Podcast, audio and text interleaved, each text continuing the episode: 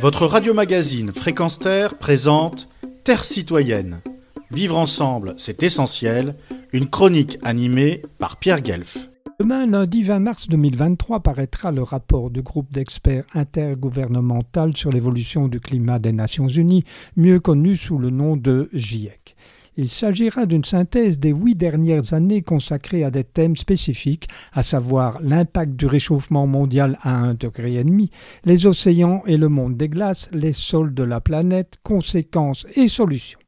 Je résume ce qui devrait être euh, officialisé demain. C'est bien l'influence humaine qui cause des dégâts d'atmosphère à la Terre et à ses océans. D'ici 2100, 75% de la population mondiale sera exposée à des vagues de chaleur mortelles. L'ampleur des dégâts peut encore être limitée, mais l'effondrement massif de calottes glaciaires prouve qu'il est plus que grand temps d'agir efficacement, car les progrès actuels sont nettement insuffisants.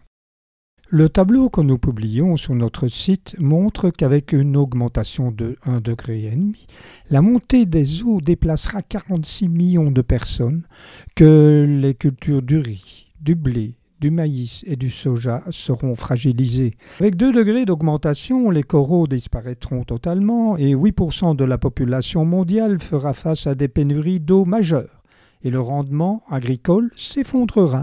Avec 3 degrés supplémentaires, le Groenland et l'écosystème marin disparaîtront totalement. Pierre Guev, depuis la capitale de l'Europe pour Fréquence Terre. Retrouvez et podcastez cette chronique sur notre site fréquenceterre.com.